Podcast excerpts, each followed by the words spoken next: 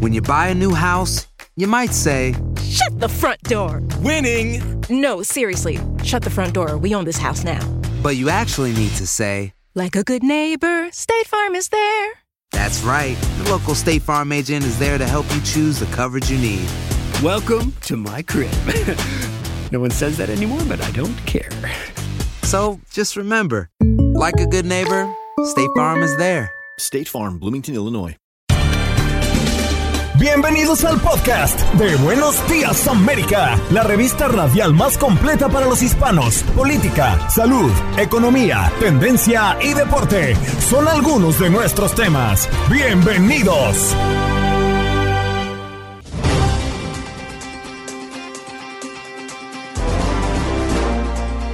En Buenos Días América conversamos con Manolo González Moscote, periodista y analista internacional, a propósito de lo que está ocurriendo entre Rusia y Ucrania. Y la estrella estadounidense del baloncesto, Britney Brenner, que pidió ayuda al presidente Joe Biden desde la cárcel en Rusia. Estoy aterrada de estar aquí para siempre. También conversamos con Norberto García. Él es abogado. Nos habla de la escasez de jueces en New Jersey. También en nuestro segmento de todos los martes, Unido, Somos Uno, nos acompañó la doctora Regina Miranda, vocera de la campaña Song It Out. Ya conversamos con ella para hablar de las recomendaciones para nuestra comunidad. En los deportes, Aldo Sánchez, béisbol de las grandes ligas, mucho fútbol y de lo que está ocurriendo en el tercer gran slam de tenis del año, Wimbledon y la visita de Federer a la cancha central. ¿Qué pasó? ¿Qué pasó? ¿Qué pasó? Mientras usted dormía. Mientras usted dormía. En una nueva masacre armada, seis personas murieron y más de 20 resultaron heridas este lunes en un tiroteo en un desfile por la celebración del 4 de julio en el suburbio de Chicago, Illinois. Siguiendo con la misma noticia, tras una intensa búsqueda policial detienen a una persona de interés vinculada con el tiroteo en suburbio de Chicago. Casi ocho horas después de lo ocurrido y tras la intensa persecución, la policía arrestó a Robert Bobby E. Crimo III, de 22 años, quien horas antes había sido señalado como persona de interés en medio de este brutal ataque.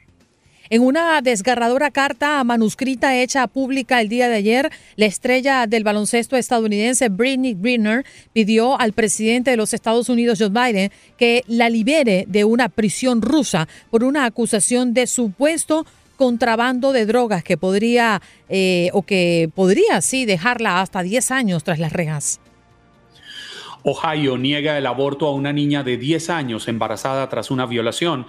Un doctor de Ohio refirió el caso a una colega en la vecina Indiana, donde todavía la menor podría someterse a un aborto quirúrgico. El caso ha impactado más allá del estado.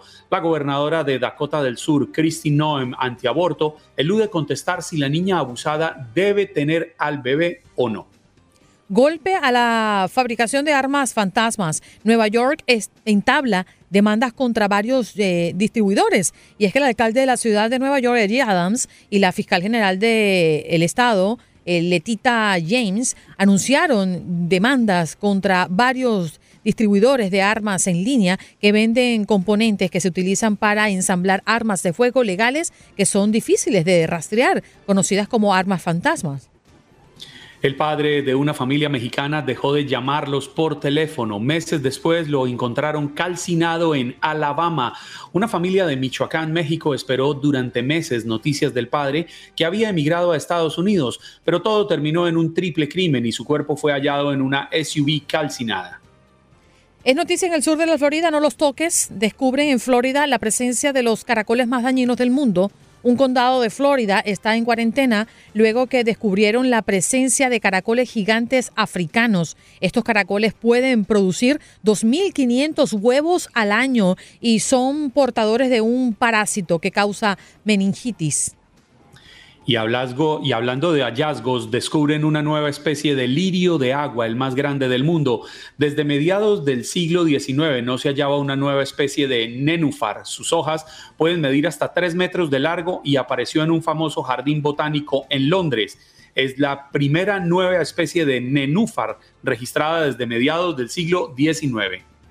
Emiten alerta Amber, sí señor, si nos vamos a Texas por la desaparición de dos menores de edad cerca de Waco, Texas. Allí veíamos a Isha Lynn Cross, de 14 años, y Emil Solomón, de 14. Se encuentran desaparecidas desde el pasado miércoles y las autoridades creen que podrían estar en grave peligro. Si tiene usted información, llame al 911 o al 254-840-2855. Repetimos, 254-840-2855. Y en noticias internacionales, escuchen esto. Su hijo desapareció y un impostor se hizo pasar por él durante 41 años hasta ser detenido. En 1977, Kanhaya Singh, en India, no volvió a casa tras salir de su escuela. Su padre, desesperado por no hallar a su hijo, pidió ayuda a un chamán, quien le dijo que estaba vivo. Cuatro años más tarde, una persona tomó su identidad y obtuvo propiedades y la herencia de la familia.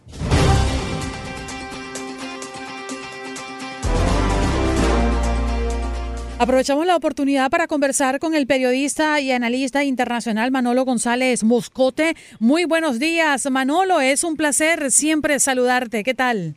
Andreina, para mí también es un inmenso gusto, un inmenso placer estar con ustedes, acompañarles, por supuesto, para contarles todo lo que tiene que ver con esta guerra de Rusia a Ucrania. A Juan Carlos, de verdad, justo tiempo sin verlo.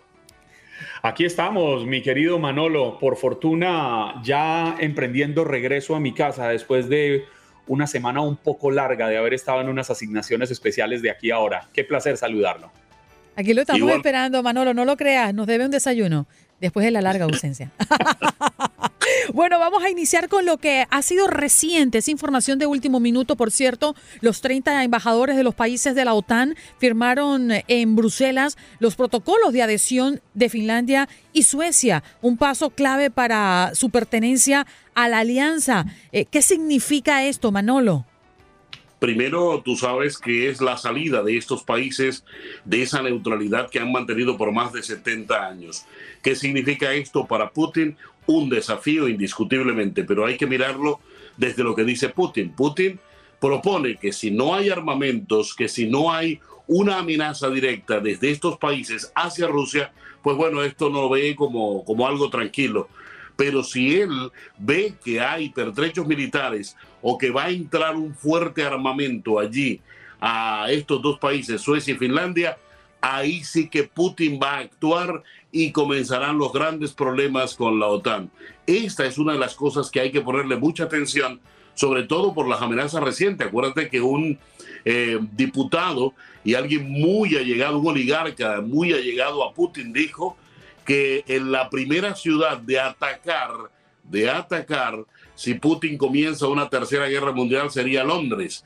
Es la primera ciudad que está allí en, sus, en, su, en su mapa de ataque nuclear. Así que así está Putin, a la expectativa de qué va a pasar con Suecia y Finlandia una vez entre. Acuérdate que se superó el escollo de, de Turquía. Turquía exigía que no le dieran abrigo a los terroristas que ellos llaman del PPK, del PKK, que es el partido de los trabajadores, el partido del Kurdistán que muchos han estado viviendo en Suecia y Finlandia durante mucho tiempo y les han dado asilo político. Ahora llegaron a un acuerdo. ¿Cuál es ese acuerdo secreto? Bueno, seguramente que no acepte más a gente del partido del Kurdistán y que simplemente así le daba a Turquía el paso para que entrara a la OTAN. Mi querido Manolo, usted vivió muchos años en Rusia, usted entiende la forma de pensar de las personas de allá porque yo he escuchado siempre que tienen unos tiempos distintos y una forma de pensar distinta a quienes vivimos en el llamado mundo occidental. Sí podría Vladimir Putin escalar la guerra, llegar a esos niveles de pensar en nuevos blancos como Suecia, Suecia y Finlandia, o incluso, como usted mismo lo acaba de manifestar, alcanzar a contemplar siquiera la posibilidad de llegar a Londres o de intentar atacar Londres? Pues bueno, te voy a decir que sí. ¿Por qué digo que sí? Porque en torno a Putin hay tres, cuatro halcones, eh, entre ellos Patrushev, el secretario general del Consejo de Seguridad, que es un hombre ultra, ultra conservador. Es un tipo muy complicado y es un hombre que odia a Occidente. El otro que ha destilado veneno en contra de Occidente en las últimas semanas es eh, Medvedev, el expresidente ruso que es vicepresidente de este mismo consejo, en el que dice que odia a Occidente y odia a todos y que mientras esté vivo hará todo lo posible por acabar a Occidente, acabar a Estados Unidos. Entonces, teniendo esto como principio, eh, el ruso de antes, porque el ruso de hoy es otra cosa distinta, eh, tienen el ADN a Estados Unidos, a Occidente como sus enemigos, ¿comprendes? Esto ya está metido en ellos. Pero la juventud, la gente del iPhone, la gente del Galaxy, la gente que utiliza el Mercedes-Benz, eh, es la gente que justamente adora Occidente, ama la cosa occidental y por lo consiguiente están en contra absolutamente de todo lo que diga Putin. No creas, no será fácil para Putin emprender una misión de esta. Y te voy a decir más, es tan complicada la situación de Putin. No puede mover las tropas de Oriente hacia Ucrania, no puede mover tropas de norte ni de sur. ¿Por qué? Porque dejaría esos flancos descubiertos. Y debe entonces, ¿qué? Llamar a los reservistas o llamar a voluntarios y nadie quiere ir. Y por esa razón Putin no puede buscar, como digo yo, carne nueva de cañón para ponérsela allí a los ucranianos. Si ves la situación de Putin, no es fácil tampoco. Manolo, em, quiero cambiarte de tema y tiene que ver con la jugadora estadounidense, la jugadora de baloncesto Britney Brenner, que fue detenida en Rusia desde febrero y acusada de llevar cartuchos con aceite de cannabis para vapear cuando iba a tomar un avión. Ahora, y coincidiendo con el Día de la Independencia en los Estados Unidos, ha escrito una carta y dice, estoy aterrada de que pueda estar aquí para siempre. Eh, parece o tiene la sensación de que no ha podido dar un paso adelante para regresar a su país. Una, una carta que, si me lo permite, Andreina, va dirigida directamente al presidente Joe Biden. Mira, hay algo bien importante en esto. Primero, Rusia ha utilizado hace mucho tiempo y Estados Unidos han utilizado a los espías como moneda de cambio. Si ustedes recordarán, en el gobierno de Barack Obama se hizo un intercambio de espía, entre ellos una periodista peruana eh, que estaba actuando como espía para Rusia fue eh, intercambiada en el aeropuerto internacional de la ciudad de Viena. En un costado del aeropuerto, los rusos colocaron allí a sus espías, a los, a los detenidos americanos y Estados Unidos, personas que habían sido juzgadas juzgadas ya en Estados Unidos, estaban condenadas, salieron de la cárcel con habeas corpus que le dio el presidente para luego mandárselas a Rusia. ¿Qué pasó después? Hace poco, hace dos meses, en medio de la guerra, un Marines de los Estados Unidos regresó al país por un intercambio con otros delincuentes rusos ya condenados en Estados Unidos. Y aquí va para lo mismo. Aquí se va a utilizar a esta señora Greener, se va a utilizar para eh, como moneda de cambio con prisioneros o sencillamente para utilizarla también para poderle dar un golpe a Occidente. Pero lo básico es que lo va, la van a querer utilizar para intercambiarla. Seguro que le van a poner los 10 años que ella dice será aterrador aquello, ¿verdad? Las condiciones en las cárceles, Andreina, eh, Juan Carlos, son sumamente complicadas en Rusia. Normalmente es en el frío, en Siberia. Te levantan a las 3, 4 de la mañana a trabajar con un frío intenso y te acuestan a las 8 o 10 de la noche. O sea, es algo inhumano esas cárceles rusas, ¿no? Sí, Manolo, yo quisiera eh, volver al mapa ucraniano porque la semana pasada ocurrió algo bastante importante y es que Ucrania volvió a izar su bandera en la isla de las serpientes, pero increíblemente la isla de las serpientes es un pedazo de tierra eh, en el que no hay nada, ni siquiera hay serpientes, ubicado más o menos unos 40, 40 y algo de kilómetros de las costas ucranianas en el Mar Negro. ¿Por qué es tan importante este pedazo de tierra antes de que se nos acabe el tiempo, Manolo? Mira, es muy importante porque es una posición clave, porque allí puedes tener barcos, desde allí el barco Moskva eh, rindió a, los que estaban allí defendiendo esta serpiente. La isla de la serpiente es una base que puede servir de desembarco para cualquier tropa, por eso es importante eh, poseer esta, esta base y el que posea esta, esta, este pedacito de tierra, como dices tú, que no tiene ni serpientes, prácticamente puede tener una base sólida allí para atacar en, el Mar Negro. Allí la importancia de la isla de la serpiente. Bien, Manolo, prácticamente nos queda 20 segundos para despedirte, pero te damos las gracias eh, por conectar con toda la audiencia de Buenos Días América y ponernos pues al tanto de lo que está pasando en esta guerra que parece no tiene fin. En dos segundos. Putin está tratando de cerrar todo el Donbass, ya ellos han tomado dos, tres ciudades y por supuesto lo hace lentamente pero muy contundentemente con esas armas que tiene Putin que no son fáciles. Sí, señor. Manolo González Moscote, analista político y periodista, también analizando hoy eh, lo que pues ocurre alrededor de Rusia y Ucrania.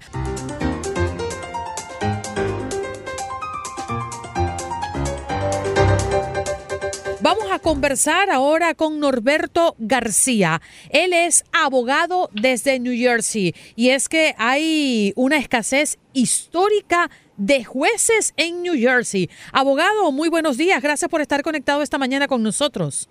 Buenos días a ustedes. Mm. Bueno, la verdad es que esto nos llamó poderosamente la atención. Nuestra gente que nos escucha, que nos escucha entre Nueva York y New Jersey seguramente lo ha vivido de alguna manera u otra. Eh, ¿Cuál es el panorama en las cortes del estado en este momento? En este momento hay un crisis. Eh, 15% de los jueces que están supuestos estar en la corte no están ahí. Hay 63 jueces que no están, 68 que no están sentados. Hay lugares vacíos donde no hay jueces. Y en la Corte Suprema de New Jersey, la más importante, el mes que viene va a haber solamente cuatro jueces. La Constitución de New Jersey requiere siete. Y eso afecta al público de una manera bien dramática. Norberto, buenos días, pero ¿por qué se presenta esta crisis? Las personas no están aspirando a llegar a ser jueces del Estado, hay malos salarios, hay falta de vocación. ¿Qué puede estar llevando para que los abogados, porque sigue siendo una, una profesión eh, muy apetecida, porque muchos consideran que es bastante rentable, que se puede lograr el éxito, no quieran hacer parte de la, de la, de la línea, de la rama judicial del Estado. El problema en New Jersey no es que no hay suficiente abogados que, que se quieren hacer jueces.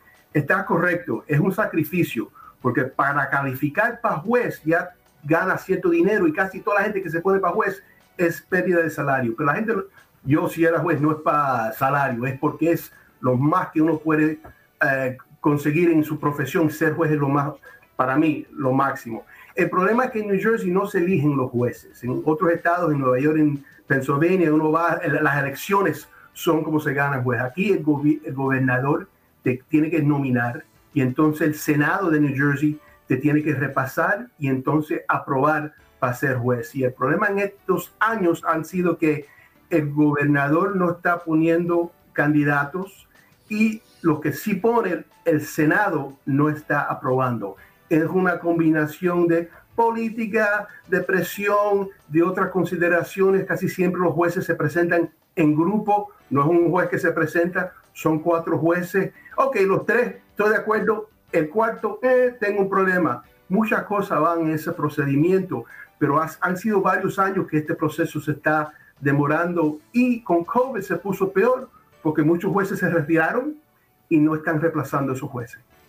Fíjate, Norberto, eh, me imagino que la pregunta que se hace la comunidad en New Jersey también, en Nueva York, que son tan cercanos y se movilizan eh, con tanta mm, regularidad, es esta escasez histórica de, de jueces, ¿cómo impacta ¿Cuáles son los efectos más importantes que puedes destacarnos?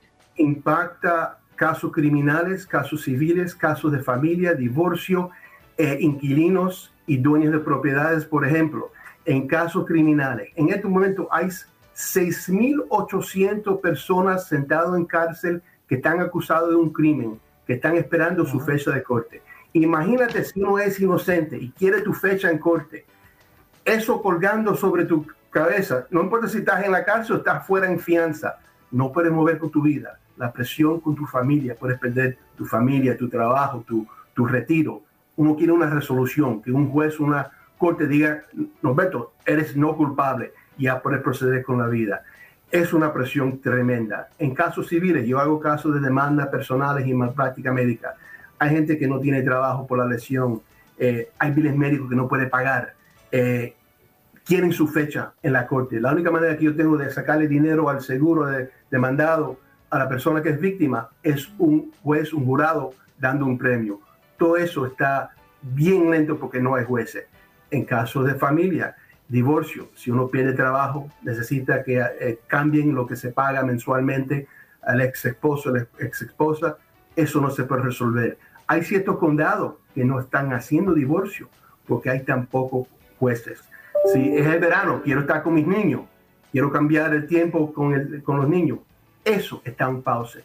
Todos esos casos están en este momento. Y que es muy importante porque por COVID pararon eh, sacar gente de propiedades. En este momento eso se está abriendo. Si yo soy un inquilino y veo que el dueño de la propiedad me está forzando irme de la propiedad, no tengo recursos o estoy en línea con mucha gente. Si soy el dueño de una propiedad y el inquilino no ha pagado en dos años y yo tengo que arreglar la propiedad, tengo que pagar los impuestos, el gobierno no le importa si, si no hay entrada o no, quiere su dinero. Eso no espera. Todo eso está en pausa en este momento. Pero y entonces, ¿qué habría que hacer? Porque el panorama político, no solo en Nueva Jersey, sino en todo el país, está tan, tan polarizado que no sabe uno cómo tender puentes de reconciliación entre republicanos y demócratas y tal cual como usted nos lo plantea. Mm, se congeló Juan Carlos, sí. Creo que la pregunta es qué se puede hacer. Eh, sí. Yo soy representante de la Asociación de Abogados de New Jersey, New Jersey State Bar Association. Nosotros estamos poniendo presión. También el, el juez, el principal, el Chief Justice de la Corte Suprema, Justice Stuart Rabner, habló en nuestra convención diciendo que la situación en este momento es en crisis. Lo que podemos hacer nosotros como abogados es informar del público y ponerle presión al gobernador y el senador.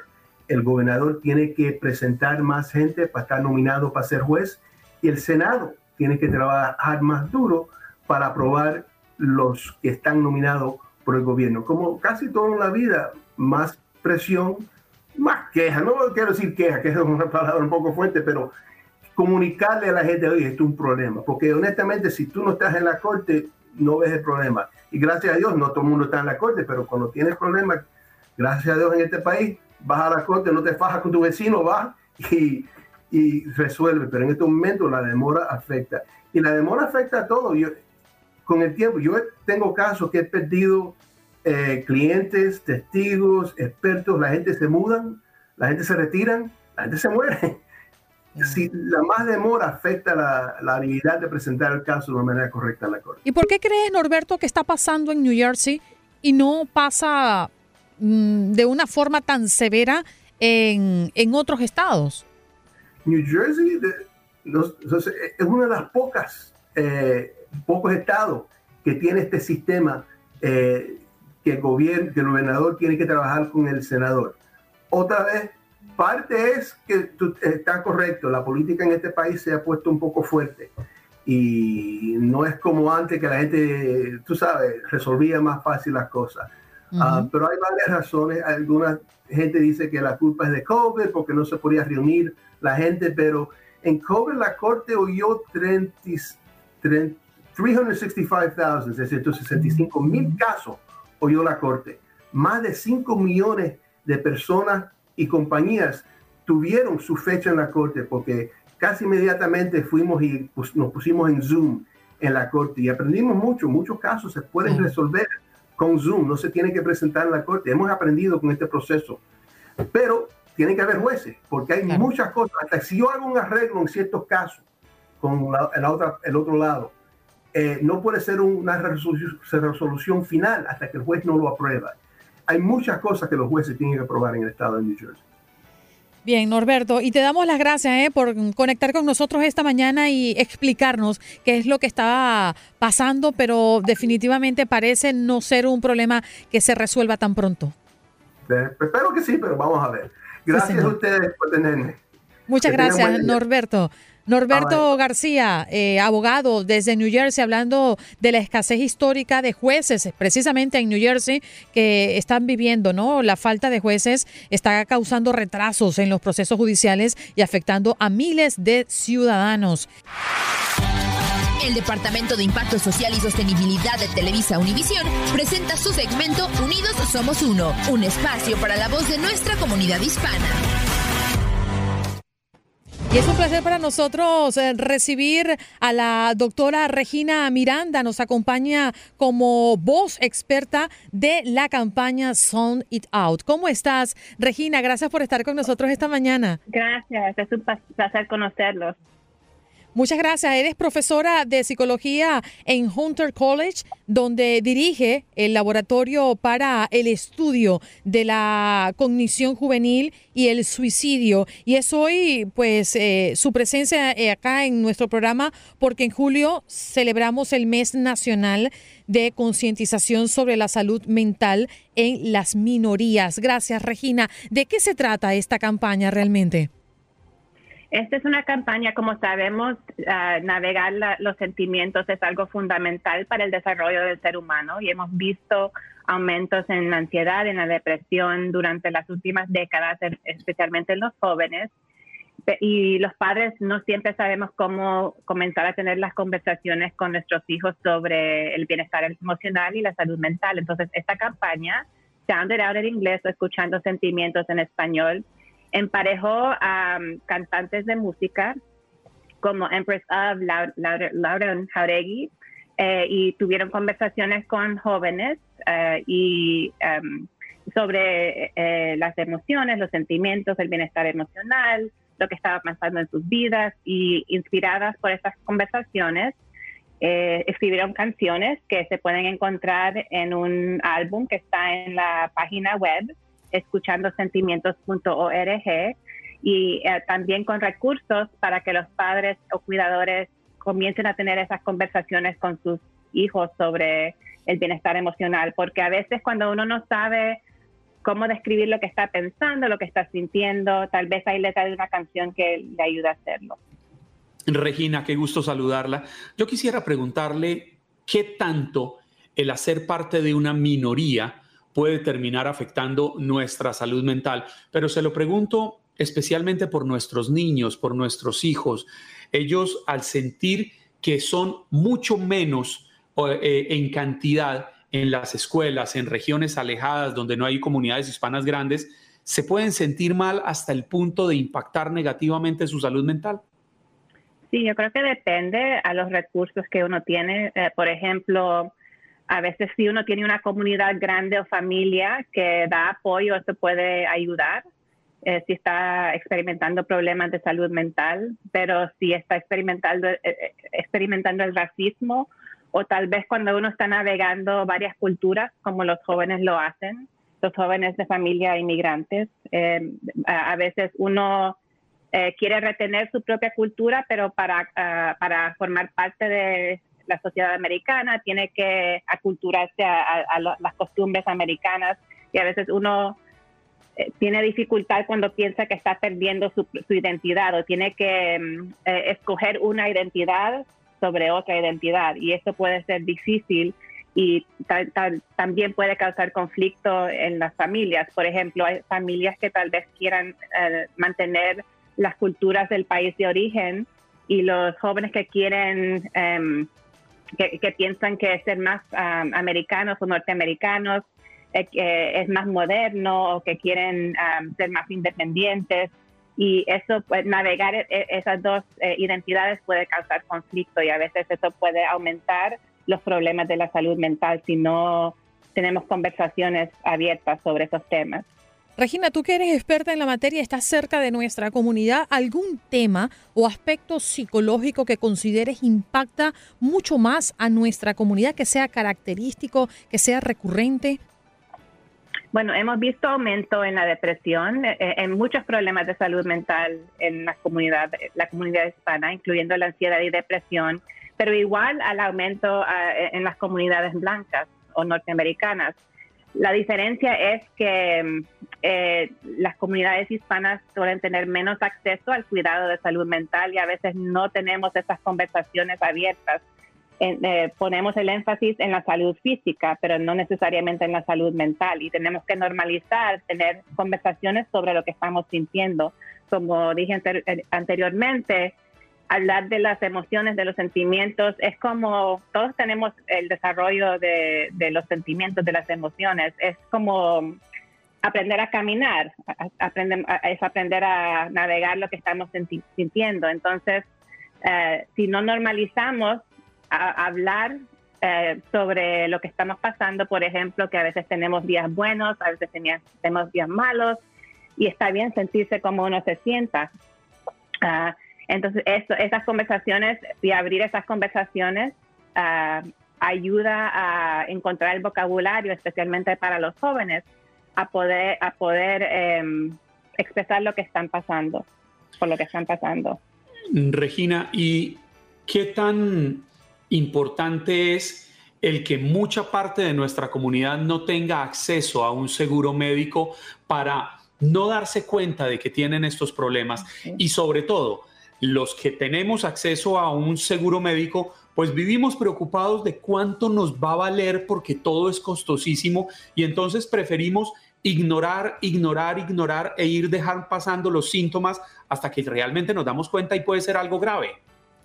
Sí, ese es un problema muy grande. Eh, eh, porque sufrimos de problemas de salud mental, igual como comunidades que tienen más acceso, pero tenemos menos acceso al cuidado médico y no tener el seguro. Em, no sé si hay mucha gente que yo conozco, incluyendo a mí misma, durante la pandemia, cuando estábamos buscando profesionales de salud mental, aún teniendo seguro, ha sido difícil porque mucha gente ha acudido a ayuda de salud mental y si uno no tiene eh, seguro es, aún más difícil eh, buscar esos recursos. Entonces es un problema muy grave, pero también es un problema porque mm, normalmente los estudios que hacen o, los tratamientos que desarrollan para ayudar a las personas que están sufriendo con estos problemas no siempre incluyen a las comunidades hispanas.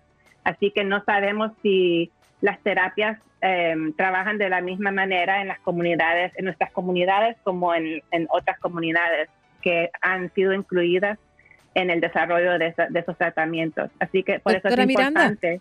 Queremos aprovechar la oportunidad para que nos deje algún número de teléfono, alguna página web, alguna plataforma digital que sirva para que nuestra comunidad se acerque un poco más a estos servicios y a las soluciones que pueden ustedes ofrecerles. Puede ir a la página web escuchandosentimientos.org, que es eh, la página de la campaña que incluye recursos, incluyendo un kit para iniciar la conversación para los padres y cuidadores que ayuda, los ayuda a tener conversaciones sobre la ansiedad, sobre el estrés, sobre las amistades, sobre las redes sociales eh, con sus hijos. Maravilloso. Muchas gracias, doctora Regina Miranda, por estar con nosotros esta mañana. Ok, muchas gracias. Allí se lo estamos dejando en pantalla. Vamos a dejarlo por un tiempo más, eh, Aldo, para que nuestra gente pueda conectar a través de la página si es que lo necesitan. www.escuchandosentimientos.org y allí conversábamos con la doctora Regina Miranda. Nos acompañó el día de hoy Mm, como voz experta de la campaña Sound It Out y pues um, ofreciéndonos esta ayuda y esta herramienta extraordinaria www.escuchandosentimientos.org hoy en nuestro segmento como todos los martes Unido somos uno. Estás escuchando el podcast de Buenos Días América, la revista radial más completa para los hispanos. Escúchanos en las diferentes plataformas: Euforia, Spotify, TuneIn y iHeartRadio. Tu DN Radio. Vivimos tu pasión. Como dicen los grandes, la liga se gana partido a partido. Partido a partido en Buenos Días América. Contacto Deportivo.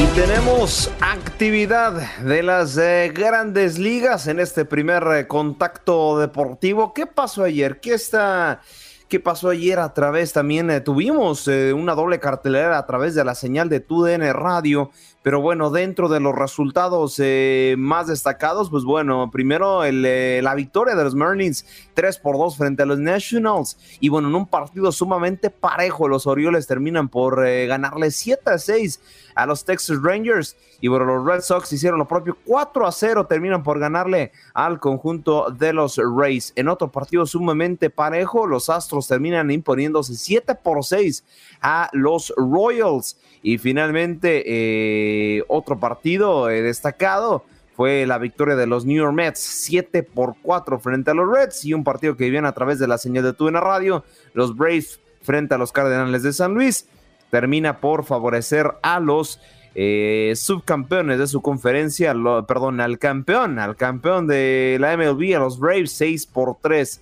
Los White Sox pierden sorpresivamente 6 por 3 frente a los Twins y finalmente Los Ángeles Dodgers se imponen 5 a 3 a nada más y nada menos que a los rookies. Y ahora, ¿qué es novedad en la Major League Baseball? ¿Qué está pasando? ¿Cuáles son las buenas nuevas?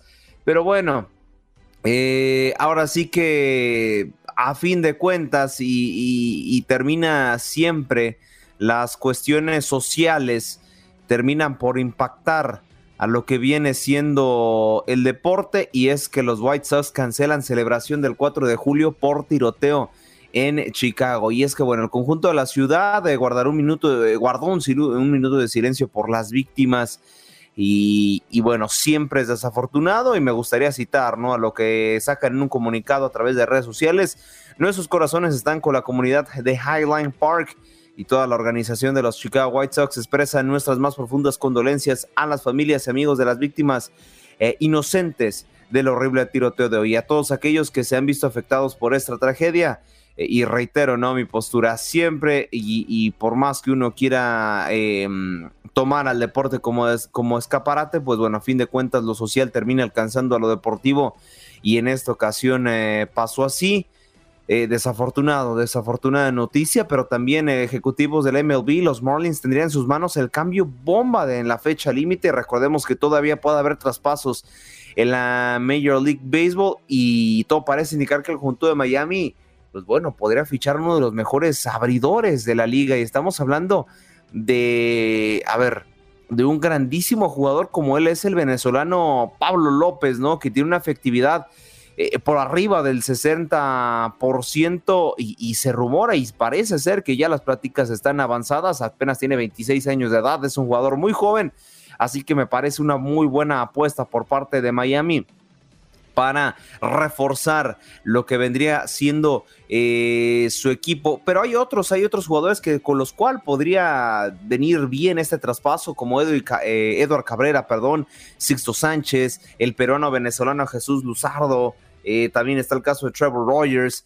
Eh, bueno, es, son grandes piezas por las cuales el conjunto de Miami puede alternar y puede tener esta sustitución. Y bueno, también aprovecho, aprovecho para invitar a la audiencia para que me comente a través de redes sociales, arroba buenos días AM en Facebook y arroba buenos días América AM en Twitter. Nos pueden mandar mensaje eh, para que hablemos, hablemos de su deporte favorito. Si a usted no le gusta el béisbol, si a usted no le gusta el americano, el fútbol, eh, cosas que usualmente terminamos por discutir en Contacto Deportivo en Buenos Días América, pues bueno, nos puede mandar mensaje y si quiere que hable de badminton, del racquetball, de un deporte que a lo mejor no es tan popular y no recibe tanta exposición, yo le doy el gusto, yo le doy el gusto.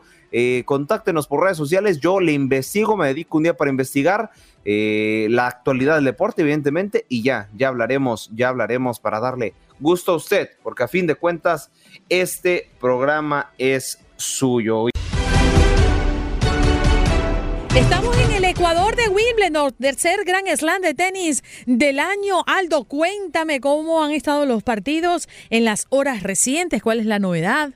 Ya estamos, eh, como dirían por ahí, más para allá que para acá. ¿Por qué? Porque el torneo desafortunadamente ya, ya eh, está en su fase final, pero también afortunadamente porque tenemos un grandísimo, pero grandísimo espectáculo.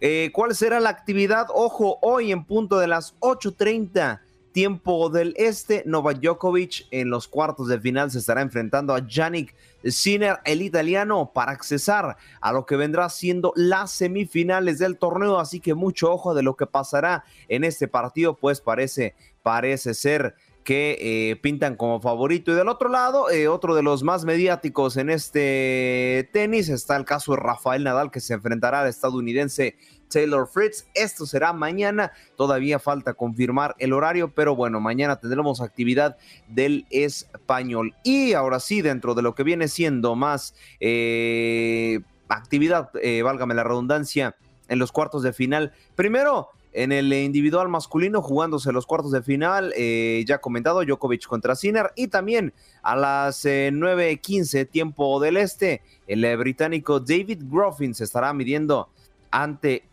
Cameron Norrie. Esa es la actividad del masculino y del femenino.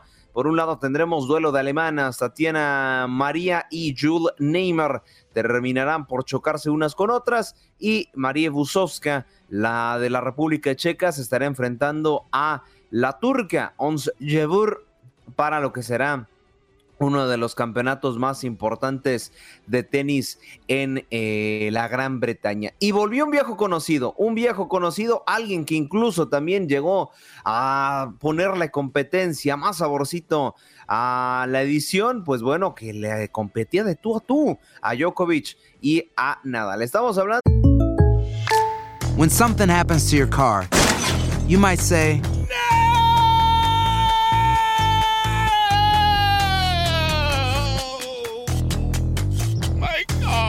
But what you really need to say is something that can actually help. Like a good neighbor, State Farm is there. And just like that, State Farm is there to help you file your claim right on the State Farm mobile app. So just remember, like a good neighbor, State Farm is there. State Farm, Bloomington, Illinois. Del eh, jugador eh, Roger Federer, quien eh, no descarta, eh, a pesar de ya tener 40 años, dice que le gustaría regresar una vez más compitiendo profesionalmente a un Wimbledon.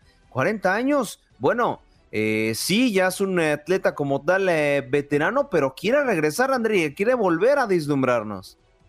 La verdad es que fue eh, una fotografía histórica, ¿no? La que se dio allí en torno a la edición en la que se celebra los 100 años de la cancha central de Wimbledon. Roger Federer cortó eh, su racha de 23 años compitiendo en el césped británico y sin embargo en la gala de este domingo el ex eh, número uno del mundo y 20 veces campeón de Grand Slam se unió a la máxima o a las máximas leyendas del tenis para conmemorar una de las fechas más significativas del certamen. Creo que fue una reunión extraordinaria. Aldo, sé que eres apasionado del tenis así como yo y ver a tantas luminarias, leyendas reunidos en una sola fotografía a mí me dio escalofrío. No, hombre, es que yo soy de los que apoyan, que no importa la edad, que compita por lo menos una vez más. Es que, bueno, eh, alguna vez formó esa poderosa terna junto a Nadal y Djokovic.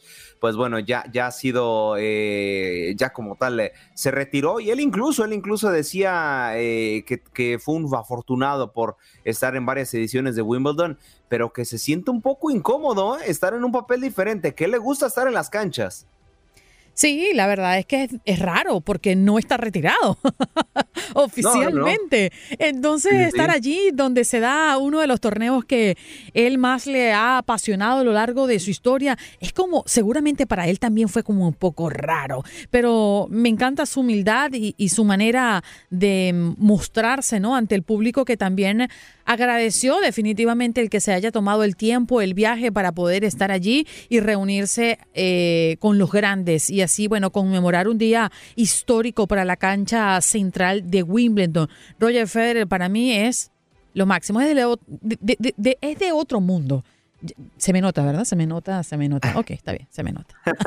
Aquí somos imparciales. Totalmente. Semana, Aldo, que ya comenzamos hoy, parece lunes, pero es martes. Sí, sí, sí, bien lo comentas, Andreina. Después de este fin de semana largo, ¿qué es lo que se viene a través de la señal de TUDN Radio? Bueno, todo inició ayer. Yo la verdad es que me declaro fan del fútbol femenil. ¿Por qué? Porque bueno, cuando yo apenas iniciaba en esta estación, los primeros partidos que me dejaron cubrir fueron de eh, precisamente femenil. Así que bueno, si les gusta el fútbol femenil, tenemos un verano absolutamente lleno de norte a sur, de este a oeste, desde la mañana hasta la noche, como usted lo quiera ver, tenemos eh, fútbol femenil al por mayor de todo el continente americano y del viejo continente europeo. Primero, eh, repasando un poquito lo que fue ayer, ayer el Team USA debutó frente a Haití, un poquito más adelante les comentaremos más o menos cómo estuvo el enfrentamiento, al igual que México hará lo propio con eh, Jamaica. El eh, campeonato Euro femenil arranca, arranca ya el día de mañana con el partido inaugural entre Inglaterra y el conjunto de Austria, al igual que Noruega e Irlanda del Norte harán lo propio el día jueves. Ojo, ojo, Si, sola, si no tienen la aplicación Euforia, es momento de que la descarguen. Descárguenla, busquen ahí en la lupita TUDN Radio y también TUDN Extra, porque ahí, ahí también habrá actividad de, lo que vendrá siendo la Copa América Femenil, al igual que la Euro Femenil. Esta semana, repasando un poquito eh, de nueva cuenta la agenda, hoy Costa Rica contra Panamá en punto de las 7 de la tarde, tiempo del este, al igual que Canadá contra Trinidad y Tobago. Esto será a partir de las 9.30 tiempo del este y el jueves. El jueves Jamaica se enfrentará a los Estados Unidos y Haití contra México. Ojo, ojo que este grupo pinta para estar muy pero muy bueno porque han comprometido su pase una de las selecciones favoritas. Así que bueno, ya sabe,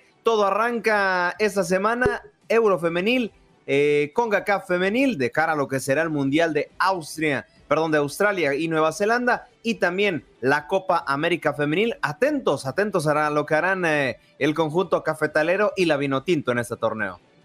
Ay, la Vinotinto, mi Vinotinto querida de mi corazón. Oye, por allí ¿Quién fue la semana pasada que me restregó en la cara? Es que la Vinotinto no ha ido a un mundial.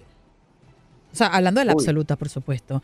Oye, de verdad que esos son, esos son comentarios que, o sea, hieren el corazón. Ustedes deben ser un poquito más condescendientes con los que no somos mundialistas todavía, ¿no? No, pero las razones están aquí y ya fueron puestas sobre la mesa porque hay naciones que no van al mundial. Colombia y Venezuela están unidas en un proyecto y decidieron que por Rusia haber invadido Ucrania no vamos al mundial de Qatar, no, no hay motivos de risa. Pero ojo, hay buenas noticias. A ver, hay buenas Unidos noticias en el proyecto, imagínate.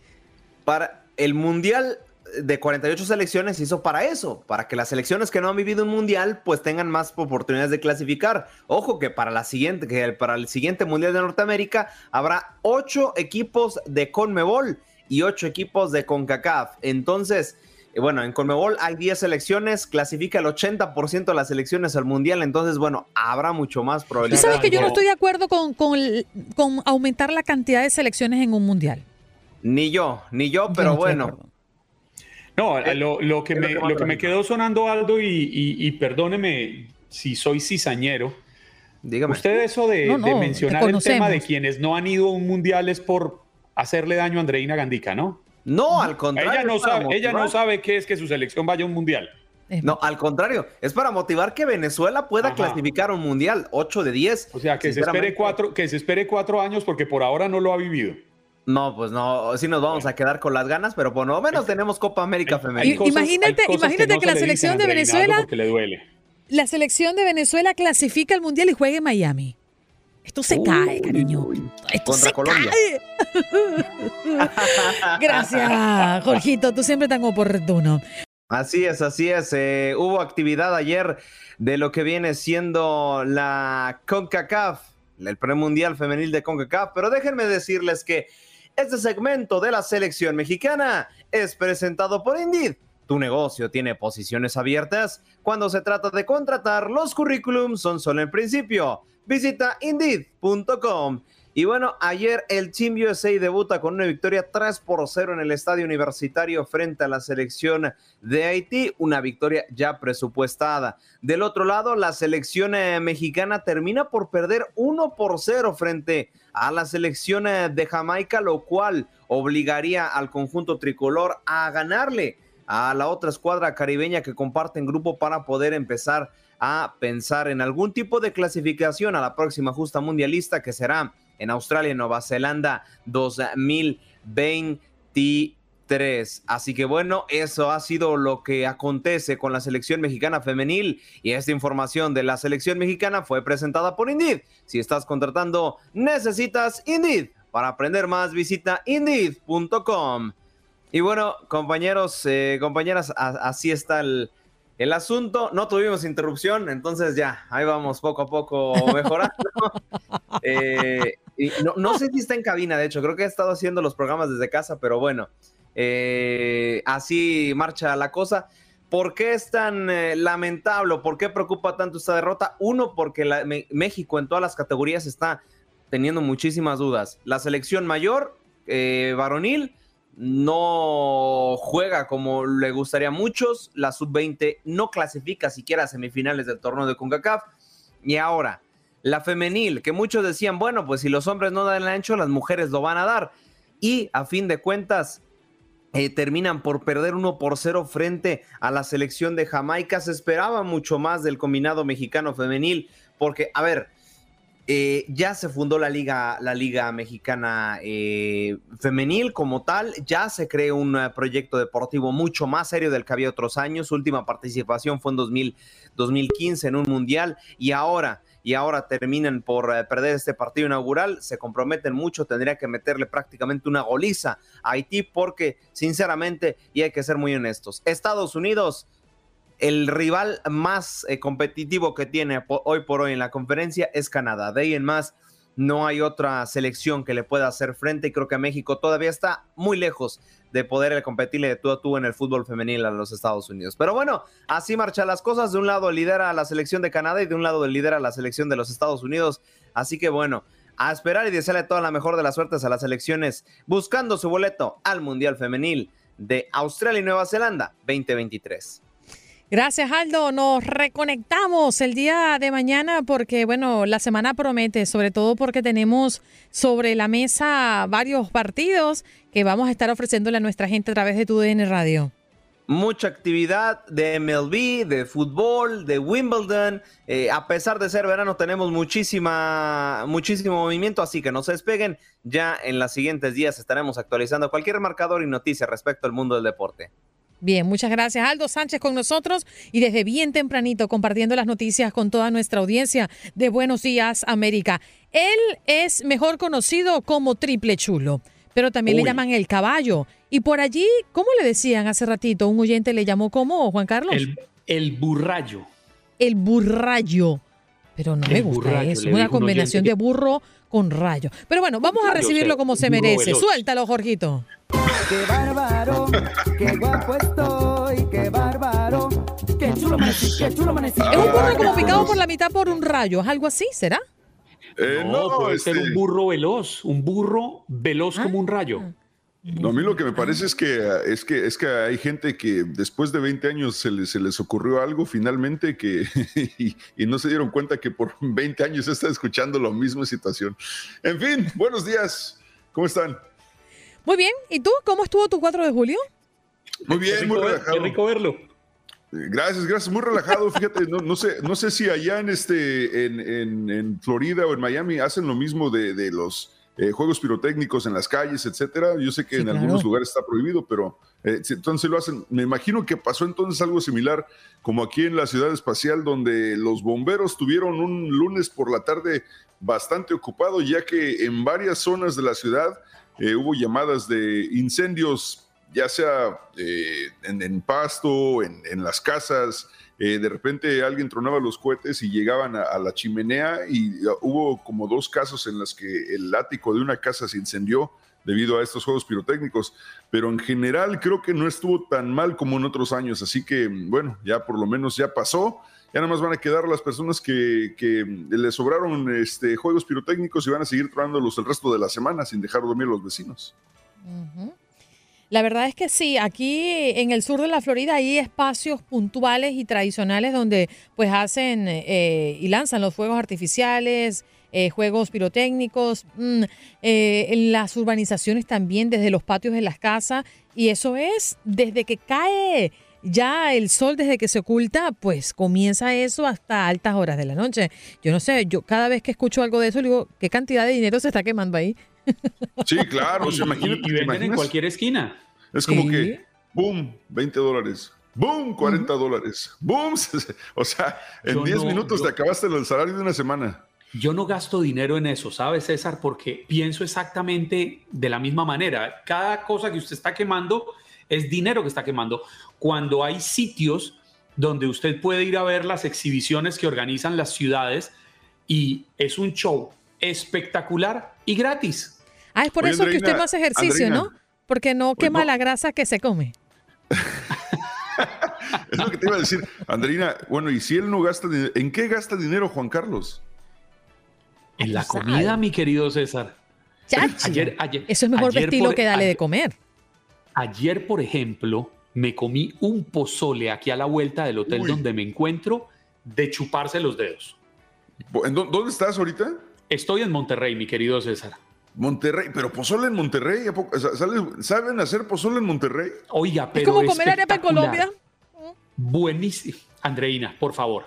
Bueno, retomemos el tema del pozole antes de tener que terminar peleando con Andreina Gandica. Sí, me comí un pozole muy, muy sabroso. O sea, estás en Monterrey, vos vete a la casa del cabrito, digo, perdona a, este, a, a los cabritos o no sé. No, la Eh, semana pasada estuve comiendo eh, un par de días aquí muy buena carne, muy rico, pero ayer llegamos, es que venía muy cansado, César.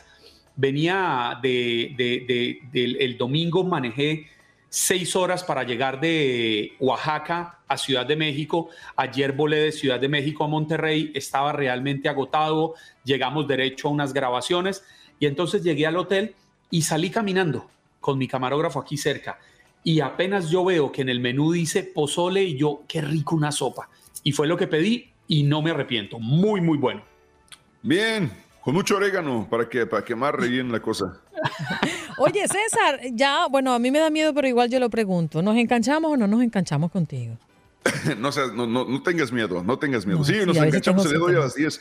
Oye, por cierto, no sé ustedes, pero aquí en Texas, ahorita los eh, eh, mucha gente se está quejando de que el, aumento de los costos de electricidad está, está un 50% más alto que lo que estuvo el año pasado. Y están es- echándole la culpa, obviamente, a la, guerra en Ucrania, porque ahora Texas está exportando eh, nuevamente gas natural, algo que habían prohibido hasta desde el año 2015 y hasta apenas recientemente lo volvieron a eh, eh, hacer. Así que por eso los dicen que por eso los pagos de electricidad están a 50% más de lo que estaban normalmente. Aquí aumentaron eh, y entiendo que sí aumentó mucho más en la misma, haciendo comparación con la misma temporada del año pasado, pero no tanto así. Y obviamente el calor siempre invita a la subida del, de, de- la electricidad por los aires acondicionados, ¿no? En el sur de la Florida mantenemos el calor, pero por estos días el calor ha estado impresionante. Sí, sí, sí. Así, así, 105 grados, 106 grados. Eh, cuídense mucho, échense, échense mucho protección, mucha- mucha protección solar, principalmente. Bueno, sí, los espero yo a las 10 de la mañana aquí en Encanchados, 10 de la mañana hora centro, a través de 93.3 FM, como todos los días. Bueno, ahí lo tenemos, en la 93.3, ¿cierto? 93.3, correcto. Está lúcido, él está lúcido. Gracias, mi Para querido que César vean. Procel. Nos Sale, reconectamos. Ajá. Feliz viaje, Juan Carlos. Hasta luego. Chao, César. Fuerte abrazo. Gracias por acompañarnos en nuestro podcast. Buenos días América. Y recuerda que también puedes seguirnos en nuestras redes sociales. Buenos días AM en Facebook y en Instagram. Arroba Buenos días América. AM. Nos escuchamos en la próxima. Aloha mamá. Sorry por responder hasta ahora. Estuve toda la tarde con mi unidad arreglando un helicóptero Black Hawk. Hawái es increíble. Luego te cuento más. Te quiero. Be All You Can Be, visitando goarmy.com diagonal español.